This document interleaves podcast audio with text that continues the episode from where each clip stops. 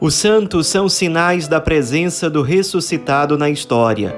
Hoje, dia 20 de abril, celebramos Santa Inês de Montepulciano. Nossa santa de hoje nasceu num vilarejo perto de Montepulciano, que fica no centro da Itália. Ela nasceu no dia 28 de janeiro de 1268. Era de uma família muito rica ali da região, que era a família dos Seni. E desde criança, pequena mesmo, ela se mostrou muito voltada à oração, à meditação. Com apenas sete anos de idade, ela pediu aos pais que permitissem que ela seguisse o caminho da vida religiosa consagrada. Os pais não colocaram nenhum tipo de oposição, pelo contrário, acolheram e, com nove anos de idade, ela foi enviada para um convento das religiosas de São Domingos. Ela inicialmente, claro, não entrou como vocacionada nem como freira, mas entrou como uma menina que estava ali para ser educada pelas irmãs. Alguns anos depois, alguns poucos anos depois, ela ingressou oficialmente na ordem religiosa fundada por São Domingos de Gusmão, que era uma ordem mendicante, e desde sempre ela se mostrou uma pessoa de grande intimidade com Deus, de grande virtude, de grande sensibilidade à oração, de profunda obediência.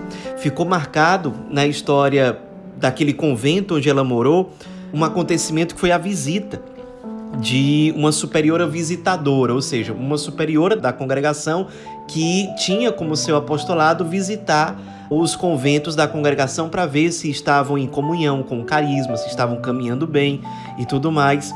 E essa superiora visitadora ficou muito impressionada com Inês e disse para ela o seguinte: aliás, não só para ela, mas para as irmãs que moravam ali.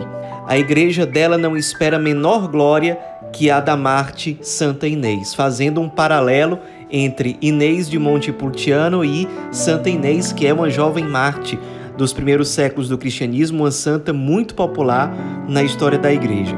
E Santa Inês continuou correspondendo ao apelo de Deus, ao chamado de Deus lá no convento, e aconteceu algo muito extraordinário.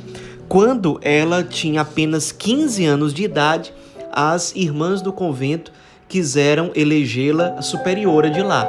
Só que com essa idade não era permitido. Então, as irmãs escreveram ao Papa da época, que era o Papa Nicolau VI, para que ele autorizasse de forma extraordinária que Santa Inês fosse a superiora da casa. O Papa acolheu o pedido e ela se tornou superiora com apenas 15 anos de idade, uma época de governo do convento muito marcada pela humildade, pelo recolhimento, pelo espírito de penitência. Ela costumava fazer muito jejum, dormia no chão, usava silício, que era uma prática da época, e tinha uma grande doçura e ao mesmo tempo uma firmeza em Deus muito grande na direção do convento. E ela carregava um sonho que ela, como superiora, compartilhou com as religiosas dominicanas, que era o sonho de transformar o prostíbulo de Montepulciano em um convento.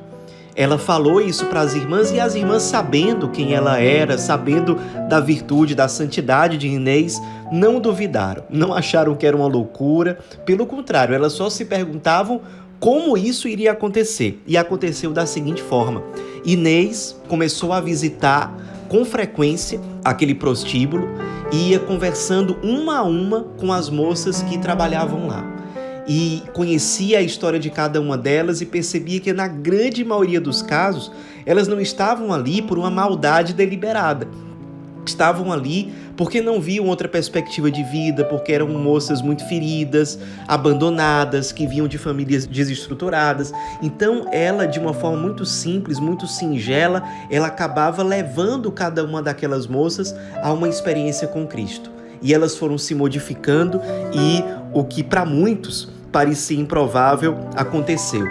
Todas as prostitutas daquele lugar acabaram se convertendo, especialmente por conta do apostolado de Santa Inês, e todo aquele prostíbulo acabou se tornando um convento dominicano direcionado, dirigido por Santa Inês. Um convento que, aliás, se tornou um exemplo e uma inspiração para vários conventos muito antigos que existiam por aí. E foi, claro, um motivo de alegria enorme para Santa Inês ver aquelas moças agora freiras virtuosas, vivendo o carisma dominicano com grande fidelidade, com grande amor, e uma casa que antes era dedicada ao pecado, agora é uma casa consagrada a Deus, uma casa que servia a Deus de certo modo pelas vidas que eram consumidas ali por amor a Cristo.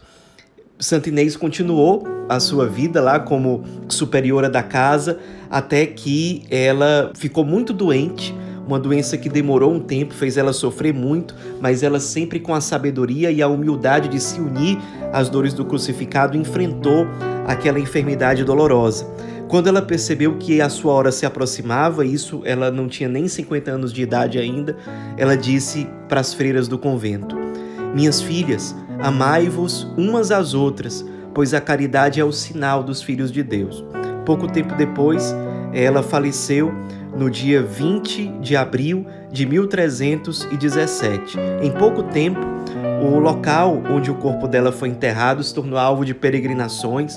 Muitas conversões aconteceram nessa época, inclusive de pecadores muito conhecidos, famosos daquela época, acabaram se convertendo, vendo o testemunho que vinha da história de Santinês. Também por intercessão dela, pedindo graças para ela e obtendo essas graças. A vida de Santa Inês ficou muito conhecida por conta de um irmão de ordem, que era o Raimundo de Capua, que também era um dominicano, era um frade dominicano, que se interessou muito pela vida dela e escreveu uma biografia dela que acabou se tornando também muito popular. Santa Inês é considerada até hoje, junto com Santa Catarina de Sena, como as grandes místicas da ordem dominicana em toda a história. De fato, uma mística extraordinária que marca a história da ordem fundada por São Domingos. Anos depois da sua morte, durante o processo que visava sua beatificação, o corpo dela foi retirado e foi encontrado intacto. Depois, durante o processo, se percebeu que a igreja onde o corpo dela estava enterrado não tinha mais estrutura, era muito pequena para receber os inúmeros peregrinos que iam visitar o seu túmulo pedindo graças e tudo mais. Então o corpo foi levado até a igreja de Orvieto para uma igreja maior, uma cidade maior, e até hoje o corpo de Santa Inês está lá. Ela foi canonizada pelo Papa Bento XIII no ano de 1726 nos inspiremos na vida dessa santa de hoje, uma santa que, ainda criança, descobriu a sua vocação, que viveu com muita virtude o seu chamado, que se tornou uma superiora de uma ordem religiosa importantíssima na igreja, com apenas 15 anos de idade e que seguiu as inspirações que Deus colocou no seu coração para ser instrumento de transformação de todo um prostíbulo que acabou se transformando em um convento inspirador. Nos inspiremos para que, como ela, também sejamos dóceis, humildes e fiéis à graça de Deus. Santa Inês de Montepulciano, rogai por nós.